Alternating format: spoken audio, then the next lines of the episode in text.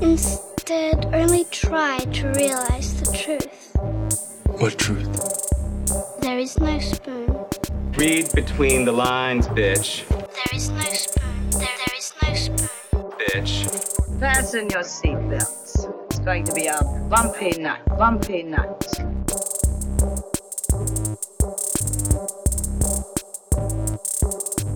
Saludos amigas y amigos, yo soy Mario Alegre Femenías Y yo soy Rosa Colón. y esto es Desmenuzando, que seguimos Yes. con el espíritu navideño. Eh, felicidades Rosa, estamos a ley de una semana para Navidad y por ende una semana para Wonder Woman 1984. Yeah, yeah. Que ya yo la vi, yo no he tenido ninguna conversación con Rosa al respecto, No. fuera de una pregunta que le hice. Eh, pero Rosa la va a estar viendo el viernes que viene. Y Que es la pues, pregunta, la pregunta de 64 mil pesetas de Wonder Woman. ¿Qué Que es la que siempre sale. Ah, ¿Qué, qué- qué- qué fue cuál para que la gente sepa? este, la pregunta de que si Wonder Woman es bisexual. Sí, yo dije, sí, Wonder Woman alguna vez ha sido escrita gay o por lo menos bi y tu respuesta fue Más o menos. Just a little bit. sí, suficiente para que, eh, o sea, caería bajo queerbaiting, me imagino, ¿verdad? Fue un panel, fue literalmente un panel. Un panel, ¿y qué salió en ese panel? Miró, de, o sea, se le viró el cuello porque vio una jeva pasando por la calle o algo así. Este, no, no, fue un panel, creo que estuvo escrito por creo que fue Gre- no me recuerdo quién es el escritor de la Pichén, no sé quién fue el que lo escribió, pero un panel de una amazona, Ajá. un panel de una amazona hablando de Diana como que DH está bien buena, es sendaje bota, pero no me ha, no, como que no me ha tirado más hija a mí y la otra creo que estaba diciendo como que DH, pero se ha tirado un montón de gente ya y no sé, como que la implicación es que estaba dando como que una rondita en el Sapphic Circle de las Amazonas y que Ajá. Diana es más este eh, free love kind of a kind of gal. Ok. Eh, pero sí, fue un throwaway, porque anyway, rápido les petan a Steve Trevor y, y bye bye gay Wonder Woman.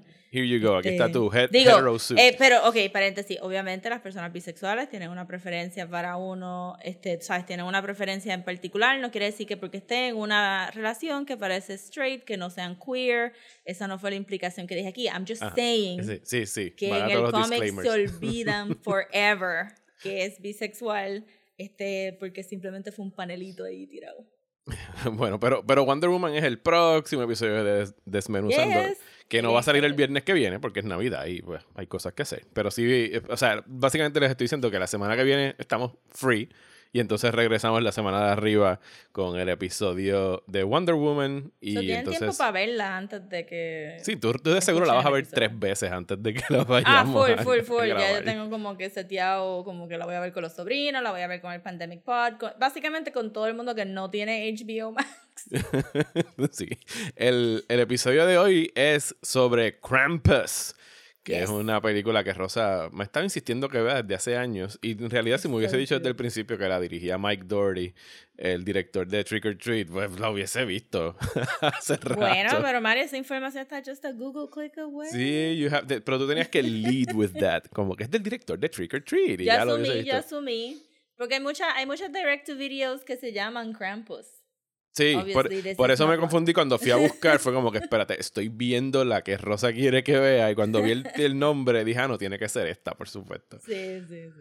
Pero entonces, pero nada, vamos a bullshitear. eh, Yes. y, y ustedes querían que habláramos de esto, así que vamos a dedicarle un, un espacio a lo que ocurrió la semana pasada, el jueves por la noche, después de que ya habíamos grabado el último episodio, que es, fue sobre como que el Disney's Investors Day, que no sé por qué puñeta tiene que haber un Investors Day. I mean, ni lo disimularon, ¿verdad? Porque te dije, what was the point of telling us all this? Y tú, bueno, la bolsa de valores. Y yo, ay, ¿verdad? Se llama Sí, Investors es la, Day. sí, es la bolsa de que- valores. Al otro día la bolsa de valores hizo como que boom, todo el stock de Disney por los Sí. cielos con todos estos anuncios. Eh, Ustedes ya saben lo que anunciaron. Vamos entonces a hablar de lo que nos importa y no nos importa. Creo que lo más rápido que podemos despachar es todo lo anunciado de Marvel. La mayoría de Sí, esas series ya se sabían que venían. Eh, ¿Alguna que te haya llamado la atención? O por lo menos una que tú digas, voy a darle un chance a esta o estas. Para mí todas bajaron de los chances que le iban a dar porque todos fueron como que, Pero la bolsa yo, subió, Rosa. La bolsa subió, es verdad. Mi, mis shares are through the roof. Este, Ajá. Pero estaba medio. Por favor, saca, un- saca los billetes del medio de la Sí, cámara que no te puedo ver bien. Este.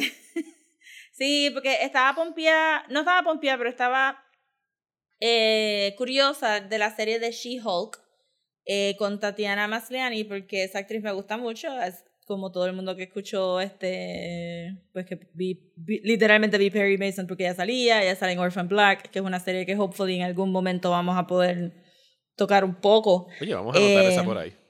sí. Ahora que estamos pla- planeando para el 2021. Yes, porque de verdad está súper buena. Yo no, yo no he visto todavía el último season, so, so está ahí, está ahí en el, en el to-do list. Y, y pues She-Hulk, eh, los cómics que yo compré de She-Hulk, eh, creo que eran Dan, Dan Jurgens, el que los escribió, eran funny, eran like literally funny. Ella era una abogada en el universo de Marvel, donde los legal documents son actual comics de Marvel. So, está de- este, viene este villano, hace algo y alguien dice, no, espérate, pero es que tú dijiste en Amazing este Spider-Man número tal y tal que tú ibas a hacer esto y esto y esto y no lo hiciste. Y pues los legal documents son meta este, comic books. Y no sé si la serie va a ser así, yo me imagino que no, porque Marvel no... Todo el mundo dice que Marvel es funny, pero it's not as funny as it could be. No, Ajá. no tan cheeky. So estaba como que pendiente y de momento me dijeron que Mark Ruffalo y que Tim Roth, que Mark Ruffalo regresaba como Hulk, fine. Pero que Tim Roth regresaba como Abomination. Y ahí yo dije, bueno, pero entonces Why? ¿de qué es esta serie? No va a ser de She-Hulk. Y me despompió porque si... Yo pienso que Si serán traes- cameos a, a la larga. Sí, pero los anunciaron como que... Entonces todo el mundo va a estar como que salta del medio Tatiana Maslany. Yo quiero volver a ver este, la, el Grey Blob Ab- Abomination de Incredible Hulk.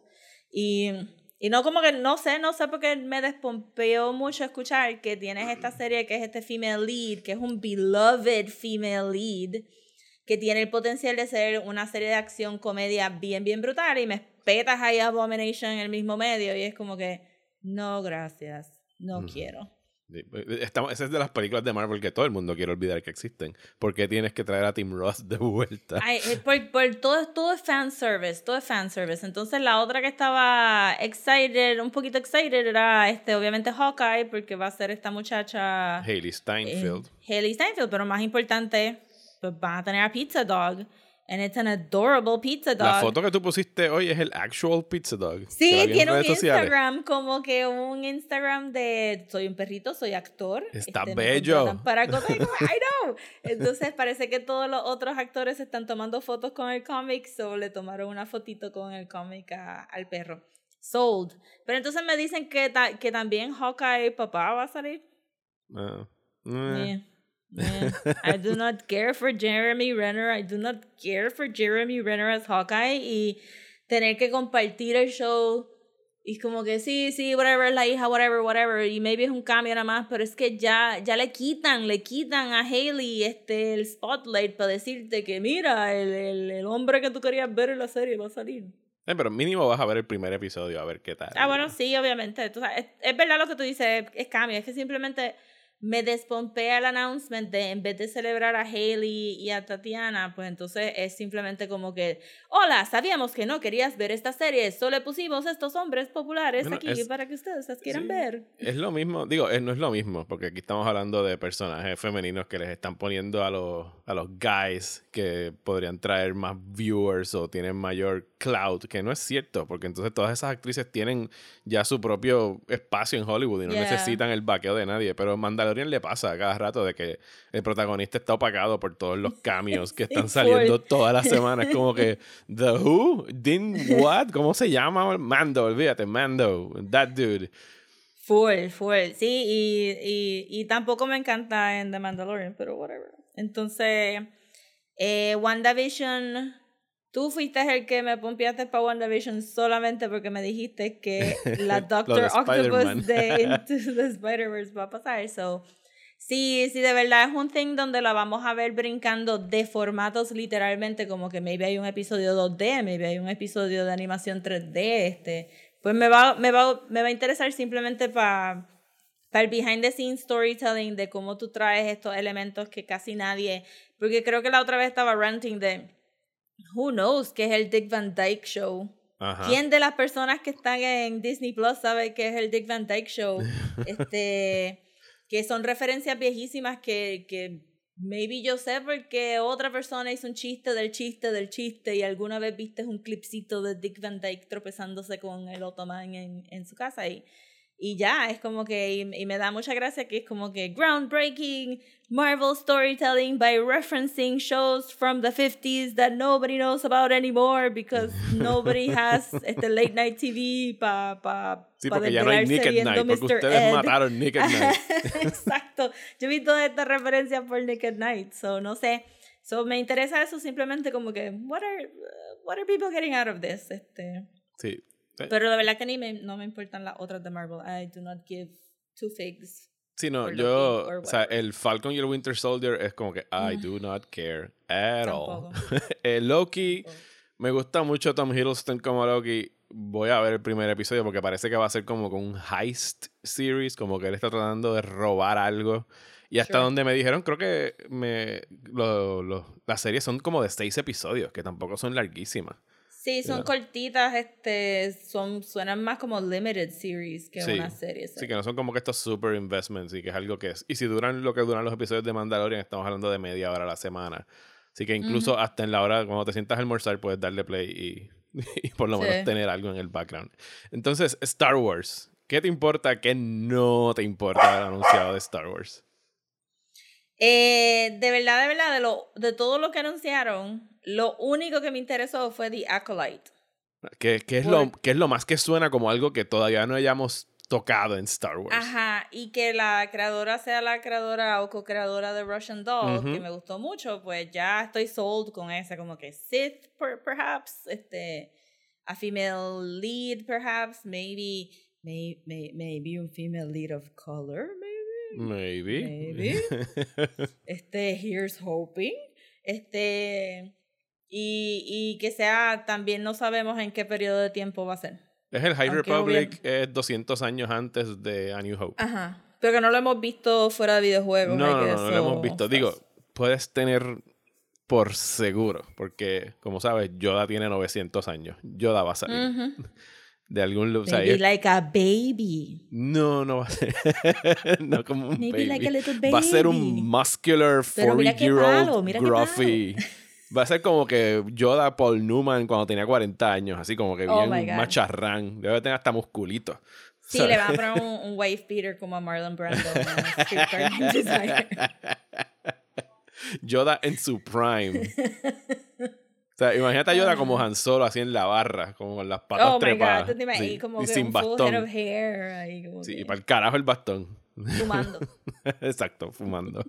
Eh, The Acolyte suena, suena interesante. To- digo, todas estas series, yo creo que incluyendo las de Marvel, con excepción de, de Falcon y WandaVision, estamos hablando de series que vienen en el 2022 para adelante. O sea que en el Y que 2021. maybe no y pasan. Sí, o sea, posiblemente puede ser que no pasa. Hoy, hoy anunciaron otra, pero eso tenemos que hablar ahorita cuando hablemos de Mandalorian.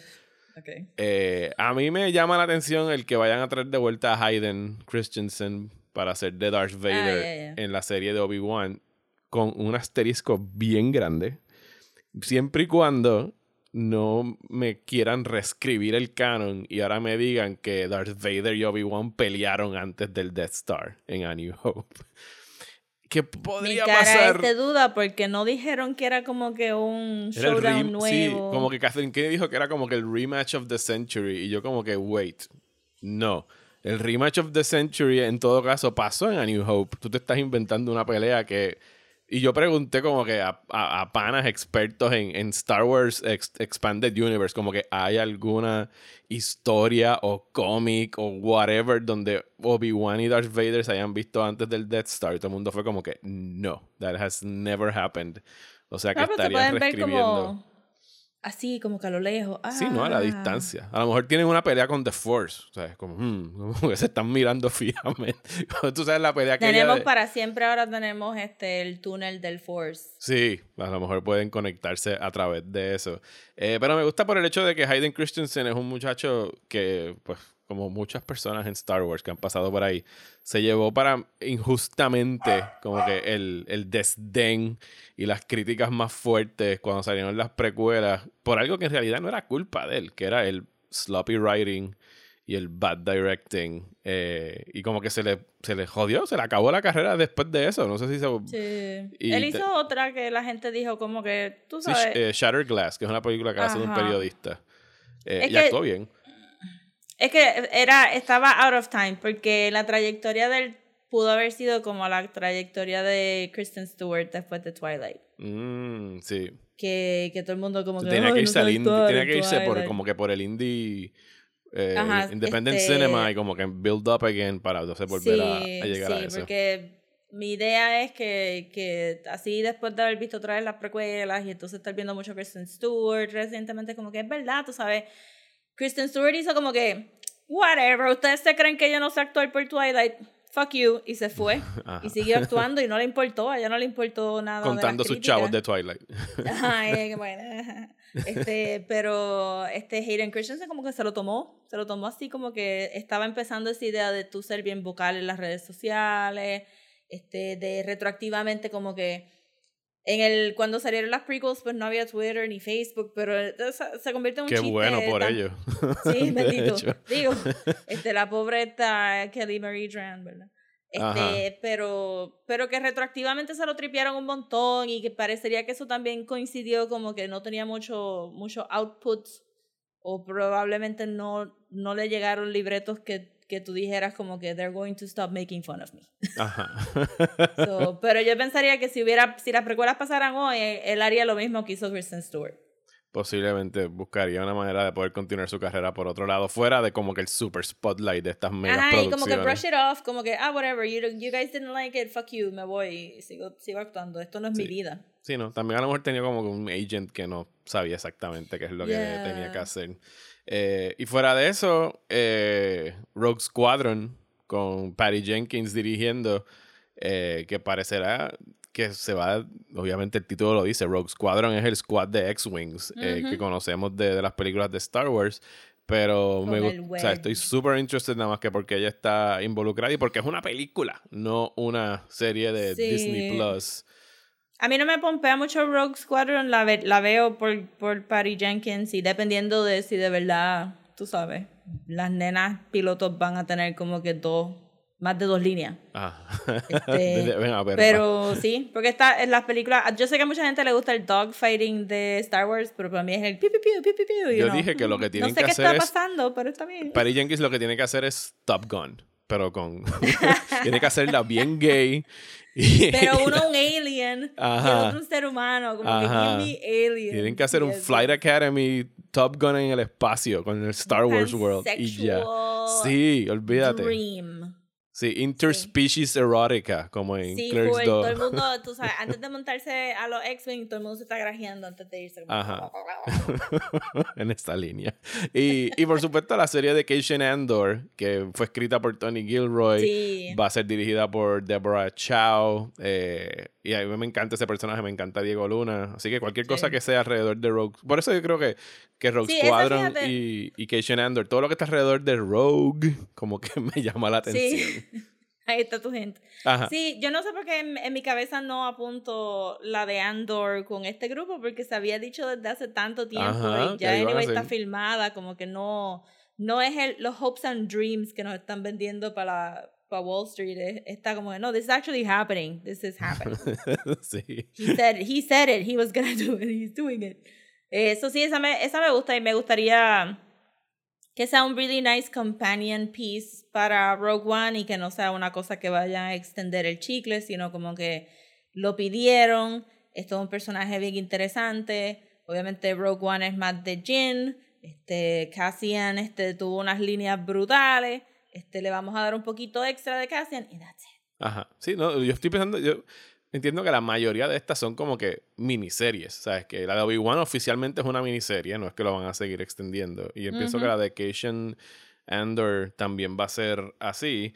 Déjame aprovechar que te tengo aquí para hablar, ya que estamos hablando de Star Wars, antes de continuar, para hablar del final de Mandalorian. eh, voy a, spoilers para el final de Mandalorian. Si no quieren escuchar esto, salten como 5 minutos o busquen, busquen en los show notes en su aplicación. Yo voy a decir dónde empiezan y acaban los spoilers para que puedan saltar a ese, a ese minuto y evitar cualquier spoiler de Mandalorian. Tú no lo has visto. Yo lo No. vi esta mañana. Yo quiero que tú me digas qué pasó en el final de Mandalorian. Pues basado en el último episodio, yo Ajá. pensaría que este es el momento donde nos van a dejar en un año de cliffhanger y que él no rescata a Baby Grogu, eh, porque entonces nos van a tener en suspenso por un año de si él salva o no salva a Baby Grogu. Eh, yo pensaría, si fuera aquí spitballing, porque realmente no le di cabeza, eh, que que el próximo season va a ser más de Mandalorian que de Moff Gi- Gideon. Ajá. So que vamos a poner un poquito de un hold a Baby Grogu y que entonces Mando va a tener que ir a ayudar a este Bo-Katan y con Ma- Mandalore para que entonces ellos tengan suficiente fuerza y suficiente army para ir contra los Dark Troopers Ajá. de Moff Gideon. Este, y que sí. Y que eh, yo supondría que por las reacciones de Facebook alguien apareció, pero como la gente se está pompeando en nada, es como que no sé si, si fue como que Babu Freak o si fue un droid o si fue porque se emocionan by the littlest things, ¿verdad? Este, o menos que haya aparecido otro clon Ok, que ¿tú tengan entonces crees que apareció el Jedi al que le hicieron el long distance phone call en, en el Oh templo my aquel? god. No. Apareció un Jedi. Ah. no, Ok. eso no saldría en la ecuación. Yo pensaría que no van a traer un Jedi tan rápido porque also eh, fue una columnita de luz bien pequeña este, en este planeta. Yo supondría que se tarda un rato en llegar. Ok, I mean, Obi-Wan sintió las muertes de, de, De Alderaan Alderaan. porque explotó un planeta. Esto era como que una lucecita de un baby, de un sí, fue, baby. un, fue un beeper, le mandaron un beeper a, a los. Jedi. ¿Qué pasó? Ay, vieron Jedi. Ay, no me digas. ¿Tú, ¿Tú quieres que te.? Ok, te voy a decir. Sí, eh, incorre- eh, spoilers para Mandalorian. Hay mucha gente ahora mismo riéndose, escuchando el episodio de, de acuerdo a tu teoría. Eh, incorrecto en lo del cliffhanger de que no van a Ah. rescatar a Yoda. Eh, es súper acertado en todo lo que dijiste después de qué pasará en la tercera temporada. De que la serie por fin va a ser hacer a- acerca del Mario. Mandalorian y no sobre Ajá. el cute doll que anda con él todo el tiempo por los pasados 16 episodios. Eh, y sí salió un Jedi. ¡Ah! ¿Quién salió? Ok, vamos a empezar porque sí, el, el- el episodio, repito, spoilers para Mandalorian. El episodio, te lo choteo, no te importa. No me... Ok. El episodio sí es sobre ir a la nave. O sea, ellos regresan al planeta en el Slave One. al eh, no me acuerdo a qué planeta, ni siquiera lo describen, creo. Donde está. Bo-Katan y, y la aliada de ella, que no me acuerdo Sí. el nombre. Que de hecho es una luchadora que había dicho en una entrevista hace como dos o tres Sí, que semanas que, no iba a volver a salir. y era como que, You lied. Aquí tú estás Sí. otra vez. Sí, porque la gente estaba bien como que enfogonado de que ella no iba a volver a salir. Sí, pero como sí salió. Ahora está como que, jaja, eh, y, se- eh, y se ve muy bien aquí otra vez. Pues van y buscan a Bo-Katan y le dicen como que yo necesito rescatar al bebé. Y Bo-Katan es como que, pues fine, yo te ayudo, pero Gideon es mío y yo quiero el Darksaber. Y tú coges al Baby Yoda y yo cojo el Darksaber para regresar a Mandalore. Como que, yes, pacto, chichichija. Van a la nave, hacen el extraction, pelean. Eh, Así eh, de fácil. sí, mija, esto Dios dura 40 mío. minutos. Eh, Oh my God. eh, Mando vence a Gideon con, el, con la lanza que tiene de, de. Beskar, porque Ah, revelan Beskar, a sí, el Chekhov's Beskar. Sobre todo cuando al principio del episodio Bo-Katan dice el Darksaber puede con todo, menos con Pure Beskar. Y es como que Oh, no shit, Chekhov's of Beskar course. Lance. Ok, ok, ok. Así que pues crea este problema porque pues como tú has visto Clone Wars, el, o sea, el, el Darksaber debe ser ganado, no puede ser como que te lo Ay, entrego. ahora Bo-Katan tiene que pelear contra... Eso, Din. eso no sucede. Eso no sucede en, Mm. el, en el episodio, pero sí, bajo las reglas de estas súper estrictas y estúpidas de los Mandalorians. They, they Porque- made up themselves. Sí, que como que no me Como puedo que- quitar el casco. eh, como que, y el, el- no, el Darksaber tiene que ser ganado. Y, yo sé, el tripo es que este- el Mandalorian como que cuando Moff Moff Gideon se lo dice para burlarse del frente a Bo-Katan, el Mandalorian es como que, I yield. Ten el fucking Darksaber. I don't give a shit. Y es como que, no, he's right. Y yo, no, loca, fucking cógelo. Who cares? Ay, Dios mío, a la Anyway. gente le gusta ahogarse un vaso de agua. Eh, pero anyway, están todos ahí como que en el bridge. eh, ya lograron deshacerse técnicamente de los eh, Dark Troopers porque abren el esto está bien gracioso abren el, el airlock y salen todos volados para el carajo y tú dices como que that's it todo este build up para que los Pero volaran por el no airlock importa, ¿verdad? sí nos regresan con sus jets como a los cinco Ajá, minutos sí, porque ellos tenían que, jets en las en, Aquí no hay en ningún patas sentido de suspenso. y entonces, cuando están ahí, en el momento culminante, rodeados de Dark Troopers, que los van a hacer añicos, llega The Jedi. ¿Quién tú crees que.? O sea, estaba- había mucha especulación de quién iba a ser. ¿Quién va a ser, Rosa? No. ¿Quién va a ser? No. ¿Quién va a ser? Dímelo, no, no quiero ni. Dilo tú, no, tú dilo. No, dime. Luke Skywalker. ¿Qué? ¡Vete pa'l carajo! ¿Qué mierda? ¿Quién? ¿Quién está haciendo de Luke? No es Mark Hamill. Ok, te, ¿perdón? No es Mark Hamill. Eh, bueno, en, los en los créditos aparece Mark Hamill, pero debe ser la oh voz. my god, motion capture. Ok. Eh, oh, es computadora Luke. Es computadora, Luke. Es Tarkin, Uf. Luke. Eh, te, lo, te lo voy a vender y voy a ser bien honesto. Sí, yo me sentí súper manipulado, ultrajado hasta más no poder. Me cago en tu madre, Disney, por usarme de esta manera, pero ay, fuck, es rico, I don't care. Porque de la manera que hacen el build-up es que pues están ahí atrapados en el bridge y de repente... Y creo que es como que la primera vez que veo videos de security cameras en Star Wars. They have security. Sí, hay como que un security camera apuntando a donde llegan las naves y de repente como que incoming, incoming vessel, unide- identify yourself y no se identifican. Me estás en- describiendo, para, me estás describiendo el final de Rogue One. yes, eso es. Whatever, es así de fácil entonces. Eh, y entonces llega un X-Wing y cuando llegó el X-Wing, ahí fue que yo me senté, en- estaba acostado en la cama, fue como que senté como que, oh my god, they're gonna do it. Es un fucking X-Wing. Y entonces se baja un hooded someone de la nave Ajá, porque no sí, está descrito en ese momento y prende un lightsaber, pero como lo estás viendo por security cameras, es como que, ¿de qué fucking color es el lightsaber? Para no poder me saber. digas que en a Galaxy Far Far Away los security cameras son en blanco Son en blanco y negro, sí. Oh como- my God. bueno, como los hologramas, que son como que monocromáticos. Azuloso, sí, pero contra un holograma. Hasta que finalmente ves que el lightsaber es verde y es como que, oh my Ajá, god, ajá, es fucking ok. Luke. Ah. Y, y cuando se quita el hood eventualmente, pues es CGI Luke de Return of the Jedi-ish. Que se ve bastante, se ve como Tarkin. Si te gustó Tarkin, así es que se ve más o menos Bueno, pero, o sea, lo hicieron para pa The Last Jedi, este... Porque Para la Rise of versión Skywalker que lo llega, usaron en... para la versión de que llega el tercer acto, pues obviamente estaba un poquito de, más de-aged y qué sé yo, porque es la versión que Leia se recordaba, no es la versión. Este... Meh, ok. Pues lo veré la semana que y viene. entonces se lleva a Baby Tendré que- Grogu y tendré- como se lleva a Baby Grogu, Ajá, pues entonces, pues se supone que el próximo season de verdad sea sobre los Mandalorians. Mm. A mi amigo le va a encantar eso. Shout out a Dani que estaba esperando que se llevaran a Baby Yoda desde el segundo. Yo estoy lo- yo estaba lo- yo sí, llévatelo y que se joda y ojalá Kylo Ren lo mate. Bueno, ¿qué, qué otro futuro debe tener? Este. Eso se la tiraron. Nah, es que. This is the problem with Rosa, everything. yo te entiendo, pero I liked it. Sí. This is the problem with everything. es, sorry, es Este- nostalgia pura, I know. Y yo sé que cada vez la galaxia es no fanservice. historia, no y es una historia, galaxia súper que- chiquita. O sea, es una galaxia diminuta. Pero es lo que le dice, como es lo si que le había dicho. preguntara, Mario, ¿cuándo, ¿cuál es tu postre favorito? Y cada vez que vainilla, tú estuvieras pues coge como- vainilla. Ajá, era como que estás trabajando, está aburrido, ¡boom! Coge helado de vainilla. Ajá. Te voy a mandar a hacer algo este aburrido, ¡boom! Coge helado de vainilla. Pues, Sí, it yo is lo what it is acepto. then. Es que it's not for me then. It's Eso sí, me.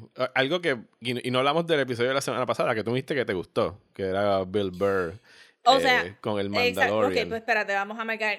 Aquí se acabaron los spoilers del final de The no, Mandalorian. espérate, antes de que no se acaben los Ok. spoilers todavía porque me faltó Pues decirte no una se han cosa. acabado los spoilers. es que está relacionado al el- el episodio de la semana pasada que yo había comentado contigo, que había encontrado como que súper tonto y barato la manera como forzaron al Mandalorian a quitarse Sí. el casco, que era como que este cosa bien significativa para él religiosa, o sea, una creencia, o sea, era su credo. Y yo pienso que lo malgastaron en ese episodio y que aquí, cuando se están llevando a Baby Grogu, Baby Grogu toca el casco y él acepta frente a todo el mundo quitárselo para que lo pueda tocar. Y es como que, ves, eso es earning a moment. ¿Por qué carajo lo cagaste la semana pasada de una manera tan tonta en vez de haberlo la dejado? gente que había un actor debajo de él. Pero pues lo pudieron haber dejado para este y hubiese quedado más impactante que pues me quité el casco la semana pasada porque el security whatever protocol de la, del imperio necesita escanearme la cara a pesar de que yo no estoy registrado con, con el imperio, pero whatever. Ahora sí, Ok. para hablar del episodio de la semana pasada, se acabaron los spoilers de Mandalorian, episodio 8, season 2. Eh, sí, y pues spoilers para la semana que viene. No voy a estar hablando del final de The Mandalorian. Este, la única razón que me gustó del episodio este penúltimo fue no, no por lo que pasó, porque realmente lo pude haber visto en mute.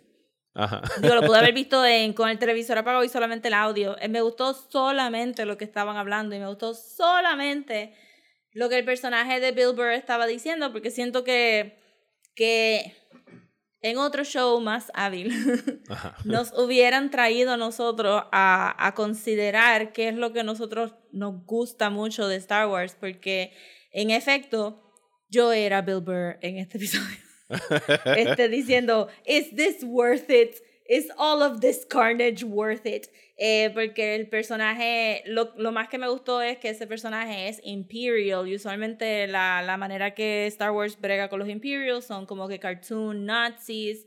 No les dan para nada este, ningún nuance, ni ningún... eh, no le dan profundidad.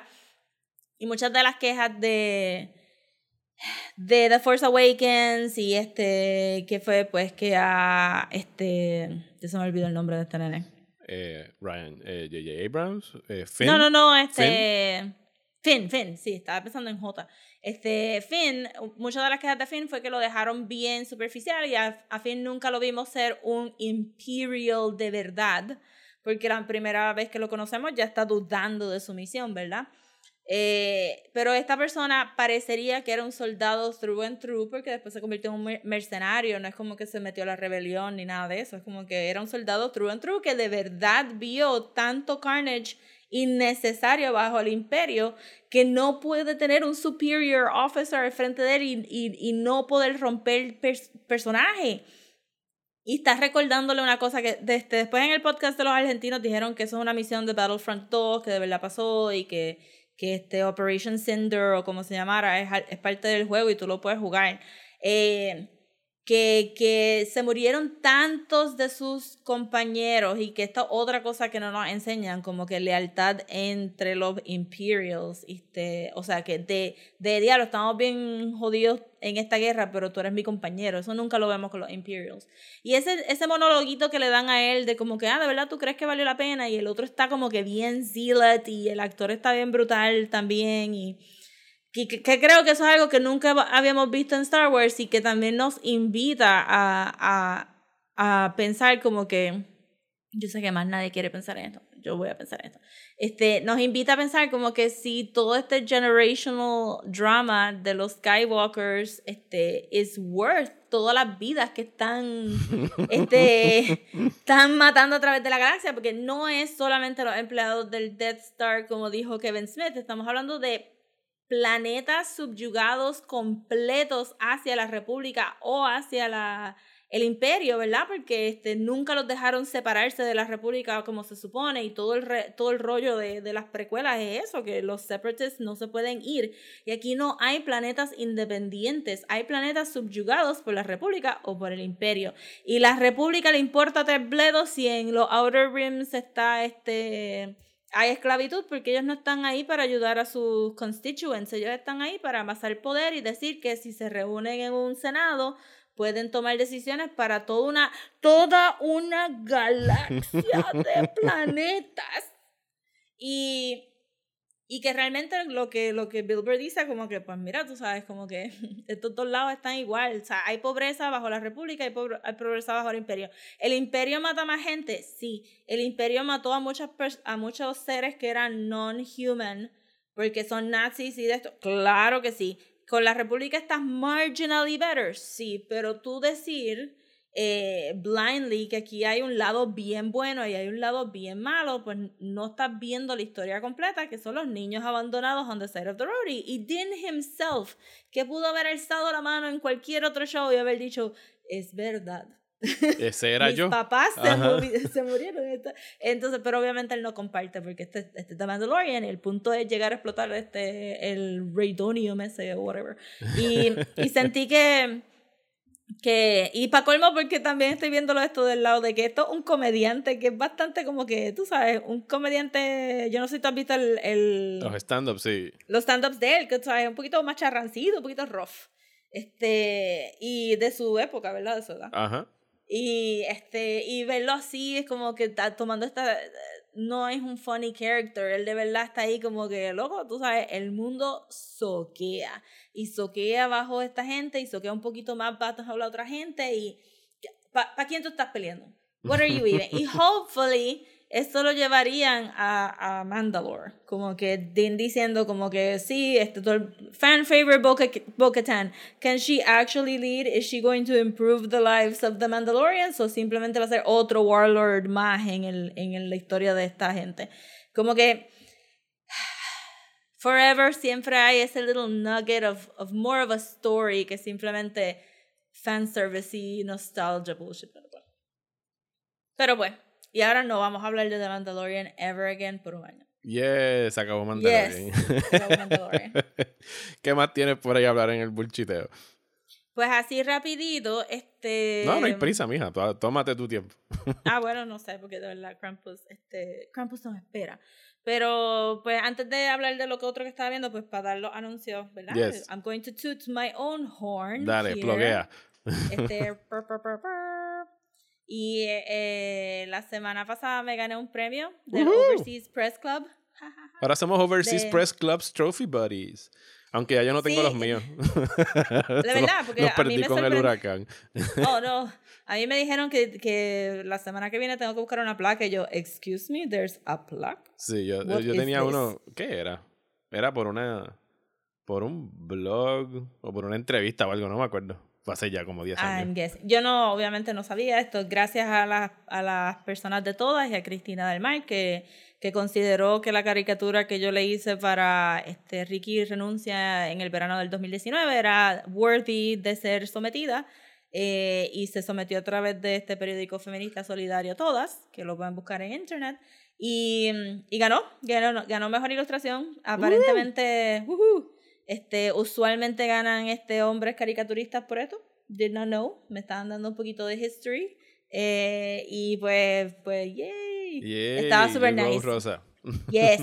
Este, a mí me gustó mucho esa ilustración y la pueden ver este, en el periódico toda, so that was very nice. Que actually están haciendo un montón de cosas y puedo ahí como que no tan solo hacen buen periodismo, sino han tenido una filosofía de apoyar a, las, a los ilustradores e ilustradoras este, puertorriqueños y mucho de su contenido es este, comisionando artes. Este, y recientemente tuvieron una serie de ilustraciones por Elizabeth Barreto de todas las mujeres que han muerto eh, durante el año este, y, pues, y les quedaron preciosas. Y creo que, que cualquier medio que, que, que apoya a los artistas dándole la importancia al, a la ilustración como se supone, además de, de la palabra, pues it's always very good.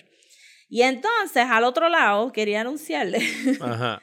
que eh, como parte de, de una beca que dio Beta Local con el, con el dinero que, que se recaudó eh, por el Hispanic Foundation después de María, etcétera, etcétera, pues es- este, Rosaura Rodríguez y Omar Banucci se ganaron la beca para hacer una novela gráfica que se llama Rapiña Carroña. Eh, y la están publicando primero online antes de que salga el libro impreso. Y yo soy ilustradora de una de las historias este, que la pueden leer de gratis en diascomic.com. Y este, mi historia se llama, yo no la escribí, se llama, eh, estoy buscándola, Tullidura, una noche cada vez más roja y está escrita por Joel Cintrón Arbacetti. Nice. So la pueden este, buscar en Díaz Comics, en, en el link de Comics, y la pueden leer ahí. Fue bien interesante todo el proceso, porque obviamente escribir para cómics es bien diferente a simplemente escribir. Este, so, el short story que, que dio Joel Cintrón Presente estaba bien interesante y pues fue un super nice ejercicio de cómo cambiar esas palabras que eran como que bien literarias y descriptivas a un cómic, iba con un cómic en blanco y negro, este, que, que estaba super nice, y pues, entonces yo hice, lo, yo hice el sequential art y la adaptación, Joel hizo la historia y Omar Banucci fue el que hizo los, los colores eh, del cómic y pues estuvo super super nice y, y I'm very proud of it, so la pueden ir a leer de gratis en diascomic.com. Very, very, very nice. Eh, ¿Y qué más, qué más has estado viendo por ahí? Pues mira, eh, estaba viendo The Crown y de verdad que Charles me aburre. Beyond belief. ¿En Como qué que tuve que coger está? un break. Estoy terminando el tercer season y es que no paso a Camila y no paso a Charles y no puedo. Como que el, el actor hace un buen trabajo, pero tiene que ser en small doses y me quedé en el episodio donde él dice que él se sentía apegado a su tío que era un nazi y ahí hasta ahí yo llegué.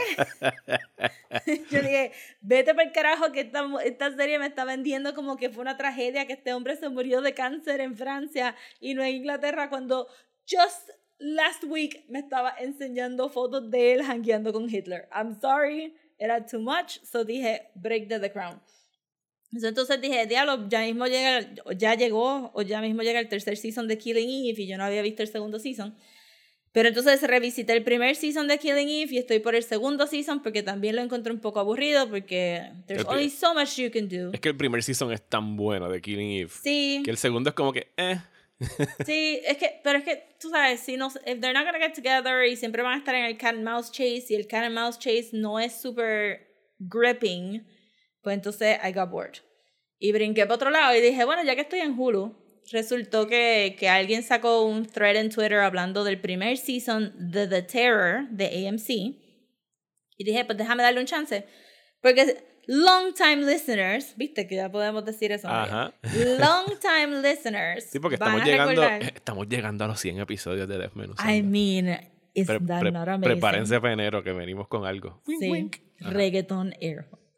Este, pues long time listeners se van a recordar que ya yo vi el segundo season de The Terror porque era sobre Japanese internment camps y que The Terror es una serie de televisión que usa historia de Estados Unidos eh, o historia de Inglaterra eh, para crear estos speculative fiction, historical, ahistorical, horror, más o menos, este, stories y son bien buenas, como que ese segundo season de The Terror con Japanese internment camps y sale George Takei y sale un montón de gente, top notch. Pero yo brinqué el primer season porque dije como que, ugh, white people, y brinqué rápido a... White a men. Ajá, como que, White men atrapados en un barco en el medio del Arctic Circle. Pues déjame decirte que, que es posible que toda la serie se llama, se llama The Terror porque esta, este primer season está basado en un libro Ujú. de, de los facts que tienen de lo que pasó y uno de los barcos se llama Terror. Este, y el otro se llama este, whatever. no me acuerdo el nombre. Eras, eras, whatever. La cosa es que esto se supone que somewhat happened y estos idiotas se fueron a chart el Canadian Arctic y they gauged the ice wrong because they live in olden times que no tenían computadoras ni satélites ni nada de esto and they got stuck in the ice y se murieron. Surprise. Ajá. Este, porque that's usually what happens when you go to the Arctic. Entonces, este, pero la historia, para empezar, aquí está casi todo el mundo de The Crown. Y hay como que un dash de, de, de Game of Thrones, ¿verdad? So está este, Y Jared Harris, por supuesto. Jared Harris, está Jared De Harris, Mad Men. The Crown. Ajá. Está el que Y hace de The Crown de también, es Philip verdad. en el tercer season. Está este Mance Raider de Game of Thrones. Este, está el asistente, el segundo asistente de la reina en el primer, en el primero y el segundo season. Está aquí haciendo de asistente. Y entonces este, hay, hay otros actores que como que uno ha visto here and there. Eh, pero está bastante gripping. No es horror. It is correctly put down as drama. Hay un supernatural element, pero y es gory, pero yo no diría que es horror eh, full, pero sí es suspenso, es como que drama. supernatural stuff, un dash, un dash of horror. No, el segundo season fue más scary, yo pensé. El segundo season tenía como que más supernatural element y este era más, más traditional horror. Pero me, me está gustando un montón, ya estoy terminándola y estoy como que en shock de que tenían tanto budget como para hacer por lo menos el deck del barco y el hielo y, y todo el mood y el ambience de estar en esos snowstorms y en la neblina y el maquillaje ha estado top notch porque actor que está afuera, actores que tienen los cachetes súper súper colorados Ajá. y, y me imagino que eso tuvo que haber sido un nightmare de como que diablo salió afuera cinco minutos pero ya está dentro so tiene que ir como que Quitándole Ajá, el rojo, el colorado. Quitándole el rojo. Y entonces, este, eso que está está súper bien hecha y está bien actuada. Este. They all die, that's what happens in real life. So, no hay Sí. tanto, es como que no hay mucho suspenso en eso. Y te lo dicen rápido en el primer episodio. Sí, no son spoilers. Pero. Ajá, pero el, el, el development de la historia y, y cómo cae en eso y qué es lo otro que está pasando está bien chévere. Porque, I mean, they were really screwed. They were screwed. Es como que, olviden, o sea, esto tiene layers de mala suerte que tú dices, nah, eso no hubiera pasado, pero sí pasó. Somewhat. no lo supernatural stuff. I mean, no tengo evidencia de que el supernatural stuff no pasó, pero I'm, I'm guessing que it didn't. Pues yo lo, lo único otro que tengo que contribuir aquí al bullshiteo antes de irnos es que anoche vi el, el primer episodio de la nueva adaptación de The Stand de Stephen Ah. King. Y. no, o sea, es como que. O sea, vi el Oh, primer no. episodio y fue como que. Pues, supongo que tengo que volver a poner el calendario y esperar 30 años más al segundo renacimiento de las adaptaciones de las obras de Stephen King para que a lo mejor hagan un- una, hagan una buena de mi libro favorito de Stephen King porque el- ese es un very, very rough start. Tú leíste The Stand, ¿verdad? Sí. Pues esto es un desastre desde que arranca, porque, ah, y ya yo había leído esto en algunas reseñas, por alguna razón quisieron como que utilizar esta estructura narrativa que no es la del libro, o sea, es la del libro es, o explota la, el, el outbreak, todo el mundo se contagia, todo el mundo muere, algunos sobreviven y se empiezan a reunir en diferentes lugares de Estados Unidos entre los grupos del bien y el mal, tatán. Pues aquí empiezan como que en Boulder, recogiendo muertos, hacen flashbacks a Franny y Harold en Maine, hacen flashbacks dentro del flashback, o sea, es como que, why? O sea, Flashbacks dentro sí, del hay flashback. flashbacks dentro del flashback dentro del flashback, porque entonces en algún otro momento conocemos a Stu Redman, que es James Marsden, eh, y entonces él tiene Ah, como que el Marsden. flashback dentro de que lo tienen atrapado en esta celda donde lo están Ujú. investigando porque él es inmune al, al Captain Trips, a la enfermedad. Y entonces él hacen como que otro flashback a cuando salió el tipo de la base militar con el... Entonces Oh, teni- no. tenía a, a Desiree al lado, que no ha leído The Stand, no recuerda para nada la miniserie. Y el episodio se acabó y se, ella me volteó y me dijo, no entiendo un carajo de lo que acaba de pasar en este episodio. Y yo como que, pues, fine, qué bueno que te tengo aquí como guinea pig o algo así de alguien que se leyó el libro versus alguien que está experimentando la serie por primera vez porque pienso que es un fra- o sea, es malo tanto para los que nos hemos leído el libro como para los que no se han leído el libro Oh, wow. porque no sé por qué jodieron esa estructura que funcionaba tan perfectamente bien. Además de que escogieron como que un momento bien irónico para soltar una serie sobre una pandemia. Específicamente cuando vemos escenas como la que dije de James Marsden, que es inmune a esta plaga. Pero entonces vemos a los médicos entrando y saliendo sin ni siquiera mascarillas. Y es como que, por favor, ¿sabes? Nosotros estamos en una pandemia y ustedes, olvídate de tener un fucking hazmat suit. No tienen ni una fucking mascarilla para hablar con esta Wow. persona. Y ustedes no saben si se van a contagiar, si es un carrier, ¿sabes? Whatever. Como que nosotros ya sabemos un poquito más sobre Ajá. pandemias. Súper como para que ustedes nos vengan con este bullshit de que ustedes entran y salen y se mueven por ahí sin ningún tipo de protección mientras está, ¿sabes? La peste bubónica matando a millones alrededor del mundo. Así que, pero nada, es el direct es Josh Boone, no lo sabía hasta que se acabó, es el director de New Mutants. Ah. Así que ya es como que un- una Sí, segunda me, falta eh, en mis sí, ojos. ah, ok. Así que, nada, la voy a So, seguir eres un poquito viendo. más de este, no tanto substance, sino como que, how can I judge this up? Ajá. Y pues judging Sí. up es el, es el de esto. Yo me recuerdo cuando salió la serie en televisión, estaba en high school, Ajá. y, y Una miniserie serie, de una miniserie de, Ajá. ajá. una miniserie de Stephen King, eso paraba la escuela para los geeks, era como que Yes. puf, tú llegabas el lunes, ¿viste el primer episodio? Y esa serie era perfectamente aceptable para los 90s cuando se hizo. O sea, I think it worked como Sí. adaptación. O sea, I mean, sí. er- era para televisión ABC que no podías como que tirarte todas las cosas que hace Stephen King en ese libro. Pero, Pero hicieron par. pero it worked. O sea, yo digo, a lo mejor la estoy I viendo mean, con ojos de la nostalgia. Quisiera pero- ver cómo van a update este, a la persona con discapacidad mental y cómo van a hacer. ¿Cuál si de, verdad- todos? Porque hay dos. Está el Trash Can Man y está Tom Cullen, que es el que dice M.O.O. Pues yo quiero pensar que Trash Can Man está teniendo un nervous breakdown. ¿Sabes que Trash Can Man es eh, Ezra Miller? Yes. Baby Trash Can Man. No ha salido todavía, porque en este episodio Baby. al final vemos a, a este, no me acuerdo cuál de todos los Skarsgård eh, haciendo de Se ve bien joven. haciendo de Randall. Sí, todo el mundo es bien joven. Y entonces yo no me acuerdo si en el libro, de verdad, la que, la que escogieron para Franny se ve bien chamaquita. Y entonces Harold, que desde el principio te lo están vendiendo como este monstruo. Ni siquiera es algo gradual que el tipo se va Ujú. convirtiendo el bullied kid que se convierte en el eventual Yeah. monster. Es como que desde el principio es como que alt-right, un demente Oh, cabrón. wow. Eh, entonces, lo- el casting es como que tan parejo que cuando Franny le dice como que I'm no longer your babysitter. Y es como que, loca, parece que él te estaba haciendo babysitter tuyo. What do you mean you were su Oh, no. babysitter? Sí, está, está... Ezra Miller, de verdad. okay. Ezra Miller es el trash can man. I mean, yo me recuerdo la serie original era como que Rob Lowe era el más guapo. Ajá.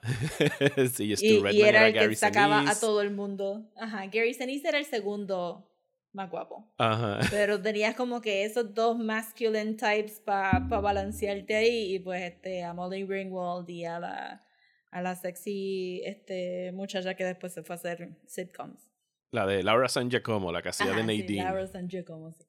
Este, bendito. Pues, vamos a ver. Tú dirás si, si valdrá la pena. No, yo me seguir seguiré viendo. torturando porque ya pagué el mes de CBS All Access, así que what the hell. Voy a seguir Yeah. gritándole al televisor. Pero nada, se está poniendo frío aquí, Rosa. Yo creo que está Yes. llegando el Krampus. Let's do this. It's the most wonderful time of the year. With the kids jingle belling and everyone telling you be of good cheer. It's the most wonderful time of the year. Pues cuéntame, háblame de por qué teníamos que ver Krampus esta Navidad. Yo sé que es una tradición tuya de toda esta Sí. eh, temporada del año. Eh, háblame, háblame de Krampus. Eh, pues yo caí con Krampus porque obviamente me gustó mucho Tri- Trick or Treat. Eh, creo que no se puede hablar una de la otra porque sin la otra porque Trick or Treat eh, fue una película que hizo este muchacho Michael Doherty que, supuestamente también tiene un poco de background en animación que es bastante creative y, y Trick or Treat le, dio como que un spin bien cool a a este, las, las películas de antologías de, de horror como Creepshow o whatever. Y me recuerdo que, que cayó en mi radar porque Slash Film estaba escribiendo mucho sobre esta película porque este, no la distribuyeron bien, no la, no la, como No la se atrasó un montón bien. el DVD, no la vendieron bien y todas estas cosas. Eso me pareció bien, bien cool que como que a pesar de que tuvo todo ese revolú, pues, pues regresó con una película que con una película que sí pude ir a ver al cine. Yo no la vi. Eh, y fue como que, diablo, el tipo de Trick or Treat hizo una película de Navidad. Y yo ni, yo ni vi el trailer, no, nos tiramos para el cine. Y ese opening scene este, irónico de la gente peleando este, en Black Friday, un- en un late Christmas shopping, ¿viste? Pero está aludiendo a las peleas de Black Friday. Eh, de esas escenas que tú ves ahora y tú dices, oh no, COVID, COVID everywhere. sí, everywhere, everybody's spitting in everybody's mouth. Este, y, y, y la manera que, porque tú puedes empezar con esa escena y qué sé yo, pero, pero la manera que la cámara se mueve hacia eh, otra escena, que porque no está pasando adentro del mall, sino como que nos está llevando a toda esta actitud de Navidad, causó que este, nuestro protagonista, este, el niño, se me olvidó el nombre, No me recuerdo los nombres de los personajes. No, yo son tampoco. Max, Boy, Max es el principal. Max. Max. Este, que es el nombre del perro de The Grinch, ¿verdad? Ajá. no me había dado cuenta, pero sí. Este, y, y pues que él está peleando porque en el school play, este, eh, alguien, alguien mencionó que Santa Claus no, no era real o algo, algo así. Y, y pues entonces establece que Max es un true believer, que es un nene bastante grandecito, 10, 12 años, que todavía cree en Santa, le encantan las navidades, le encantan las tradiciones con su familia. Y tú piensas que esta película va a ir para un lado. Tú piensas que esto va a ser un, ah, vas a ver horror, se van a asustar, whatever, whatever, but this is gonna be a Christmas is great movie. Pero la película coge tantos y tantos y tantos twists que, que me encariñó right away. Y, y los special effects son practical, todos estos creatures están built. Este, usaron hasta Rapid Prototype print, 3D printing para hacer alguno de las criaturas. Hay CGI, pero no se nota mucho. Y los actores están fantásticos porque es Tony Collette, es este muchacho de. Parks and- Adam Scott, este, la muchacha de que salió en, en Fargo en, en también. Fargo Season que- 1. Ajá, en Fargo Season 1. Y este otro comediante que ha hecho tantísimas cosas, no me recuerdo cómo se llama. Eh, estoy Eh, buscando pero lo los han nombres ahora. veces. Y también hasta la tía, hasta la tía era como que famosa, están todo el mundo ahí como que gozando. So, básicamente, eh, Max decide que, que este, la familia de él está tan y tan olvidada de Navidad y que todo el mundo está pasándola tan y tan mal que, y las primas bully him con su carta de Santa Claus, que él como que gives up on Christmas y rompe su cartita de Navidad y todo esto está sonando adorable hasta ahora. eh, which is how, how, how it should be, este, este turn of events, que al romper la cartita de Santa Claus, pues le llega el anti-Santa, que es Krampus. Eh, Krampus se supone que sea diferente, porque las cosas que yo había leído de Krampus es que él era el, el slave de Santa, de Saint Nicholas. Y es como Yo entendía que, este era como el partner, que era como el, el, el que, o sea, Sí, el, el- el equivalente a que Santa Claus te va a traer carbón, es como que no. Es Santa como que no, Claus, Krampus te Krampus va... viene y te va a llevar and you're fucked. And you- he's gonna whip you. Porque tiene un whip. Este, porque tú sabes, los alemanes always have to take it up to 11. Y si ustedes han visto este, los children, ese famoso children's book para alemanes donde tú tienes un nene, ay, tú te estás chupando el dedo, fácil, te corto el dedo con este, las tijeras. Eh, this is a children's book that exists. Pues tú sabes que ellos, they go to 11 y pues Krampus va para esa misma línea. Las imágenes de Krampus que hay por ahí, pues es más como que half goat man. Eh, y aquí te lo diseñan pues como que half goat, pero Santa-like, ¿verdad? Es el anti-Santa. Y trae este blizzard y de momento las cosas empiezan a ser como que bien, eh, bien sobrenaturales y hay muchos elementos creepy como... De verdad que uno no lo piensa, porque ¿verdad? nosotros no tenemos nieve, no pensamos de esta manera, pero debe estar bastante creepy que tú te levantes una mañana y tú veas un snowman al frente de tu casa que tú no hiciste. Ajá. Como que... Sí, no, ah, y el, y y que el el snowman de está que- mirando hacia tu casa. No es como que un snowman. Y cada vez que yo veo estas tormentas de nieve y, yo, y que yo caigo como que, que viva el trópico, es como que yo no puedo concebir estar en una casa donde de repente pues cayó una nevada cabrona and you can actually die del frío. Si esta Sí. pendeja no acaba de pasar. o se te cae el techo por el peso de la nieve. Ajá. Porque aquí pues aguantamos huracanes y sí, gente muere en los huracanes, pero Sí. el resto del año, o sea, como que el clima, si no es por esos eventos catastróficos, es como que, pues no me voy a morir del calor. Ni me voy a Te morir del podrías frío. morir del calor, pero nuestras casas están hechas para no morirnos del calor. Which Ajá. is the problem también que tú tengas que tú vivas en una casa, en una ciudad donde tiene dos ventanas. Good luck with that. A mí desde, Este desde que empezó la película, yo quería que todo el mundo muriera. Era como que, yes, kill them all. O sea, e- excepto a Max y quizás el bebé. Pero todos los demás, después de esa cena de Navidad, era como que, yes, están setting up a estos personajes horribles para que se los limpien a todos because they are all worthless. Eh, empezando, incluso incluyendo a Adam Scott y, y Tony Collette, que yo estaba aquí viéndola con Desi y era como que hay un fucking blizzard. Y es como que, sí, nena, vete a ver a tu novio y camina tres cuadras en el Sí, blizzard. Y estuvieron como que el resto de la noche como que, coño, ves, no ha llegado. No ha llegado, no ha llegado. Sin ningún tipo de estrés. Y era como que también maten a estos cabrones por ser bad parents. Sí, era una cosa de como que pues eh, cualquiera de los dos types of parenting no funcionaban, como que este, aludieron a que las nenas de, de la hermana de Tony Collette estaban como que estaban tratando de please their dad too much y este entonces estaban eh, este Tony Collette y Adam Scott que eran más como que hippie parents de como que you know you do you y everything's fine porque a nuestros hijos les va bien con este permissible parenting type y estaba para mí yo yo obviamente después te das cuenta que es una película de horror yo no estaba pensando que de verdad los personajes iban a, a morirse but they really do Ajá. they really do y entonces este Sí, no, eso fue algo, y spoilers para Krampus, que yo como Yeah. que, como me tiren un happy ending, I'm gonna be so pissed. Y fue como que, sea la madre, ahí está el happy ending. Es como que, ajá, but is Ajá, it? yes, it isn't. Este, sí, me, este, la película empieza a ser un picking them off one by one eh, de, de Navidad y pues este, la primera que sufre, este, ¿verdad? Es la, la hermana mayor teenager de, de Max. Quiero también pausar aquí para decirle que esta película tiene el mejor chiste que solamente un 5% que estaban viendo la película cogieron. Y es una alusión a Calvin y Hobbes, el cómic de Bill Watterson, que es sobre Calvin, este es un niño que tiene un peluche de tigre y cuando están solos el tigre se, ¿sabes? Por, por la imaginación de Calvin, eh, se convierte en un, en un, en un ser, ¿verdad? No es nada mágico, el, el cómic no es mágico, como que it just happens because it happens. Eh, y bien famosamente en ese cómic hay dos cosas que Calvin hace. Calvin hace unos muñecos de nieve que son bien, bien, bien, bien creativos todas las navidades. Y que él se porta tan mal que Santa tiene un file inmenso sobre las cosas que Calvin ha hecho. Y tú como lector has visto todas las cosas que Calvin ha hecho, menos el Noodle Incident.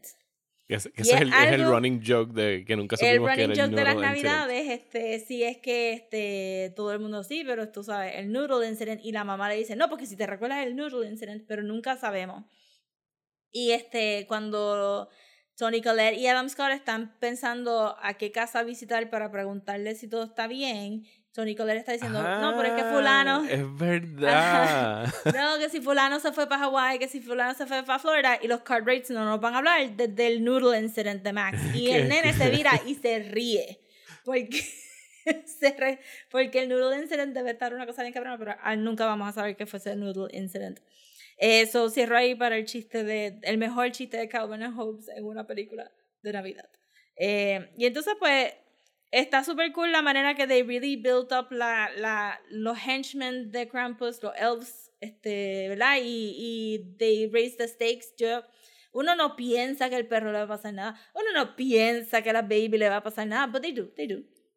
Eh, y, y todos los creature designs están bien buenos, como me uno esperaría de alguien que A hizo mí me Trick or Treat. encantaron los creature designs. De hecho, yo hubiese. Lo único que puedo decir, como que encontré la película, es que yo quería que. Hubiese querido que llegaran más rápido a los creatures. Como que se tarda un chispito, como unos 10 minutitos de más en, en como que build it up y llegar a ver a las criaturas. Porque. Y mi favorito, que pienso que el diseño está cabrón, es el. El, El Jack el in the Jack in Box. the Box. El Jack in the Box está cabrón. ¿sabes? Brutal, brutal. O sea, los efectos prácticos esta... Creo que los únicos que son plenamente CGI son los Gingerbread Kids, que Sí, se ven súper solamente nítidos. cuando se mueven, porque cuando están puestos en set son actual gingerbread kids. Pero el, pero el Jack in the Box es como que, yes, ¿sabes? Yes. De hecho, el diseño del Krampus, todo.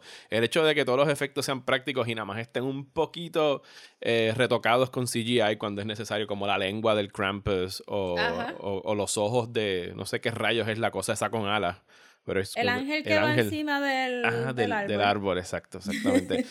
Eh, y se ve genial. El diseño de los elves es el actual, o sea, las, las máscaras que usan en la tradición de Krampus en Alemania, which are creepy as fuck y me encantan. Yes, because Germans. Because Germany. Because Germany.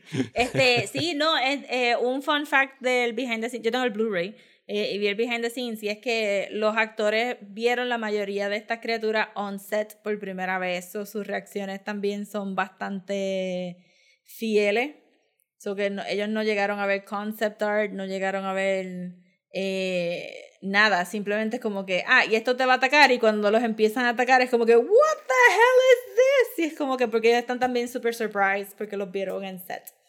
Which is nice. Este, el, el Jack in the Box, este, hasta las proporciones y el fact de que es como una serpiente y se traga a la gente y la manera que se le abre la boca. Todas las tomas, realmente todas las tomas están bien buenas. Y, y esas criaturas como que they're like Christmassy enough. Es que I cannot emphasize how much this is a Christmas movie donde todo el mundo se muere por las criaturas de, de Krampus. Este, por eso es que es como que you have to watch it on Christmas porque es un 100% Christmas movie. Eh, y entonces pues tenemos el, el big reveal del final. Que para spoilers, ¿verdad? Este, pero también pienso que es como que es un shame que el póster oficial de la película fuera eh, un big spoiler eh, para esto, porque si tienen el póster o la carátula de la película, pues es el final de la Sí, película. el, el póster es un spoiler. El póster es un spoiler, which is a shame. Yo supongo que, que marketing habrá pensado que no querían poner este Bicho, la cara de El Krampus. póster es un spoiler, pero no es un spoiler porque no, o sea, se ve como Sí, algo decorativo. coger. No es como el póster Sí. de, de Planet of the Apes, donde está la Estatua de la Libertad y es como que, Claro. really? Pero yo lo encontré como que me gustaría, o sea, que, que la gente no tuviera ni un indicio de eso antes de entrar a la película. You're not gonna think about it too much, pero cuando sales es como que, you guys, you put a huge spoiler on the poster. La cosa es que, pues, la, la abuela de Max eh, había ya en, este, tenido un encounter con Krampus, este, parecería que fue post-guerra, segun- Segunda Guerra Mundial, ish. Este, que su, su village estaba pasando por mucho. Ah, sí, esa serie animada, esa, esa secuencia animada a mí Ajá. me encanta. Y, exacto, está hecha en stop motion para, para ese feel de lo old, este... ¿Es actual stop motion? Yo pensaba que era computadora apareciendo stop motion. Eh, es posible que haya sido una combinación de Sí. both. Yo, No, yo- yo lo digo porque, era digo, plenamente Ella, la muñequita sí. Pasa es que Ajá. yo la veía como que a veces era muy limpia, como que para que fuera motion. stop Sí, motion. bueno. Eh, pero está aludiendo a eso. Está Sí, sí, sí. aludiendo a los especiales de Navidad de Rudolph y de Frosty the Snowman viejos de los 60s o whatever. Este, y, y pues este, ella también pierde fe en, en la Navidad y pues eh, viene Krampus, limpia todo su village y la deja a ella como un cascabelito. Que I'm sure que lo deben de vender en todos lados because it's amazingly pretty. Es como un cascabelito y dice este Krampus. Y, y por eso es que entonces tú entiendes que la abuela había fomentado tanto que Max le gustaran las navidades y que siempre estuviera como que le escribiste la carta a Santa Claus porque ella sabía lo que venía. Y pues este, eso es lo que pasa aquí también. Krampus básicamente limpia toda la familia y Max se atreve a, a encontrarse Krampus, que es una escena hilarious de él este, haciendo todo este emotional plea y sacrificio y Krampus así limpiándole la lagrimita de la, de la carita y después echándose a reír y tirándolo por el carajo para el Ajá. infierno. The best. Este, y entonces tenemos el, el twist, que si no lo quieren ver, eh, si no quiere que lo discutamos, pues of course, este, paren aquí. Pero el twist es que Max se levanta, es, es Christmas Day, parecería que todo fue un horrible nightmare de este bullied child by his family. Y todo el mundo está abajo y ponen una musiquita bien linda y todo el mundo está abriendo regalos y tomando hot cocoa y Max está como que, ¡yay! Christmas is back.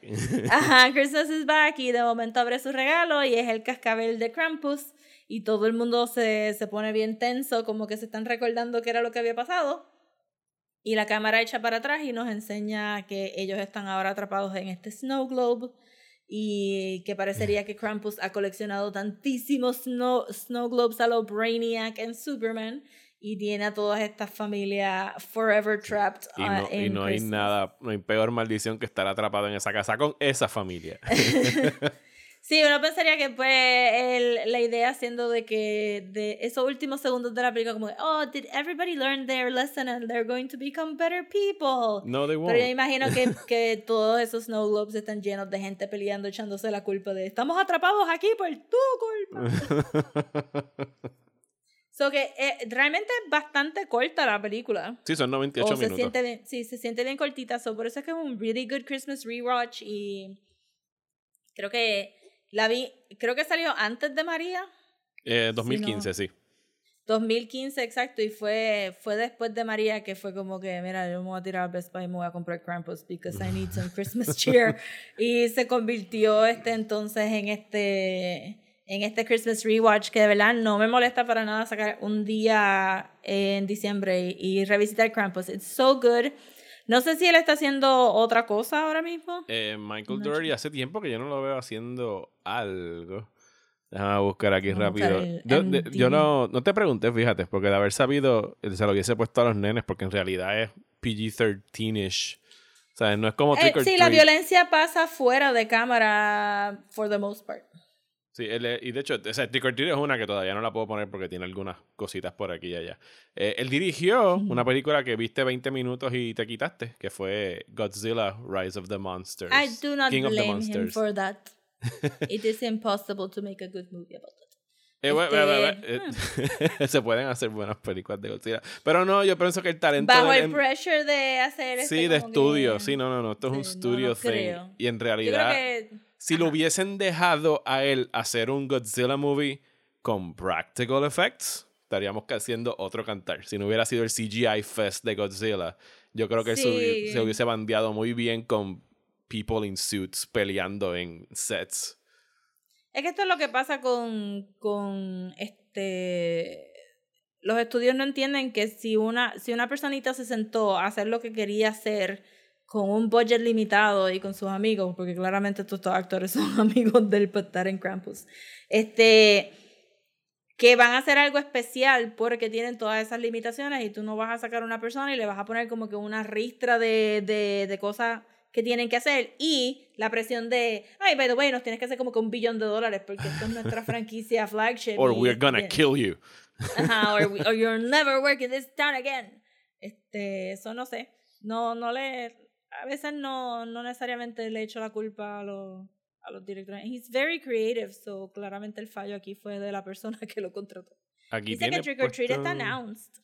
Trick or Treat 2. Eh, Trick or Treat 2 está announced, sí, pero no tiene fecha. Esperamos que la haga, porque yo necesito Yeah. otra buena antología de. De, de verdad que sí. Trick or Treat es este, un must watch todos los Halloween. Y además que Pero no han sacado provecho al, al, a ese personaje que se inventaron para esa película. No me acuerdo el nombre, pero Sam, Samheim, Samheim. Samheim, sí, no, tienen que usarlo. O sea, necesitan usarlo en más cosas. Han hecho un par de merch. Sí, pero no no en Este- términos de películas o, o series que- o whatever. Tú sabes que pero, tú, ah, valdría la pena averiguar si quién tiene los derechos de, de la película. Que eso puede también ser un... Presumo que debe ser el estudio, que ahora mismo no me acuerdo cuál es. No sé si es Yeah. Warner Brothers. Eh, Uf. Good luck. Dice que está escribiendo para el Hellraiser series. Oh, nice. Que vimos que lo- los derechos se revierten ahora otra vez a, a Clive Barker. No sé si este año ya pasó o el año que viene. Por fin. Y que por eso es que viene una serie de Hellraiser. I mean, Clive Barker no es el mejor adaptando su propio trabajo, pero qué bueno que tiene sus derechos de nuevo. Tiene más créditos de escritor que de director. Michael Doherty. Sí, él, él, él escribió. Superman Returns, eh, escribió las películas de X-Men, las primeras con, con Brian Singer. Fuck Brian Singer. Fuck Brian Singer. Pero ok, Mike, Michael Doherty. A menos que en el futuro resulte que también era pedófilo. Fuck you too. Pero, y entonces este, también diremos Fuck Michael. Doherty. Sí, por si acaso. Just, tú sabes, ahí, ahí, ahí. Este, we'll keep watching the movie, pero este, still, fuck you. Este, por si acaso. Eh, no, pero, you know, he's really creative. Este, es una cosa de what do you do este, for freelancing y what do you do for yourself. Claramente Krampus y Trick or Treat is for himself. y lo demás es freelance. Sí, pero nada, muchas gracias por hacerme ver Krampus. I Yes. enjoyed it. Eh, me encantaron los efectos prácticos y se va a convertir a lo mejor en un Christmas tradition aquí. Se la quiero poner a los Es nenes. que it's funny. It's a funny movie. It's Yes. a funny, cool Christmas horror movie. Y tiene el espíritu de la Navidad bien, bien, bien metido dentro. Sobre todo el espíritu de la Navidad 2020. Ajá. Yes, the most wonderful time. Oh, the most wonderful time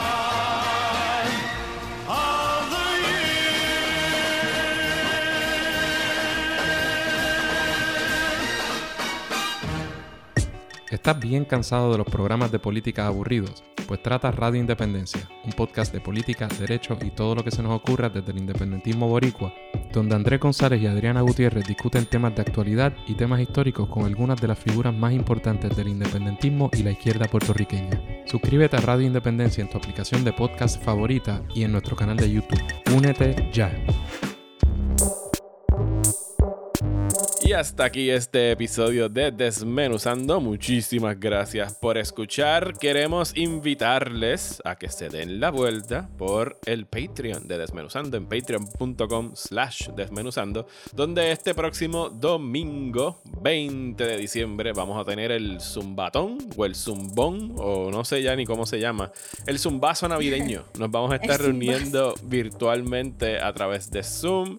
Así que nos vamos a estar pudiendo ver cara a cara, vamos a ir a, platicar un ratito, vamos a hablar de lo que ustedes quieran. Si tienen un parranda aquí, tráiganlo, sírvanse un coquito y vamos a pasarla bien por ahí un rato. Eh, agradecemos eh, a Rubin, Rubin New, que se acaba de hacer eh, suscriptor o suscriptora de Desmenuzando en el nivel de 5 dólares que incluye dos episodios al mes.